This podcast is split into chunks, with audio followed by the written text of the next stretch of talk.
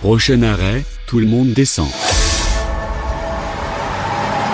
On a pris le Tulib et on descend à Antram, à l'arrêt salle des fêtes, avec Stéphane Hilan, responsable de Laval Patrimoine. Alors, on est en plein milieu d'un lotissement. Pourquoi nous avoir fait euh, venir ici, Stéphane? Parce que euh, les habitants d'Antram l'ignorent sans doute peut-être, mais nous foulons ici un site euh, particulièrement ancien où on trouvait autrefois des greniers à blé datés de l'époque gauloise.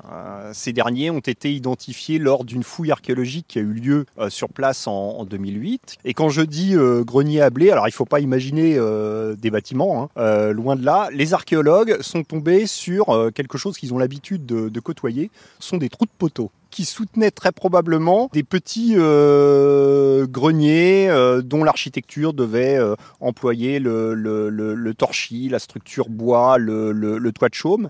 Mais toujours est-il que sur ce site du Clos des Primes Verts, 80 greniers ont été identifiés avec une capacité, un cubage relativement important, ce qui renvoie naturellement au fait qu'il ne faut pas imaginer qu'on stockait le grain qui était produit pour une consommation locale. Sur le site archéologique, on a également retrouvé des traces d'amphores euh, d'origine italique, donc d'origine romaine, qui renvoie très probablement à une période relativement reculée, entre moins 150 et 100 avant Jésus-Christ. Les Gaulois exportaient leur blé vers Rome et les Romains, en échange, renvoyaient le vin euh, jusqu'à Antram.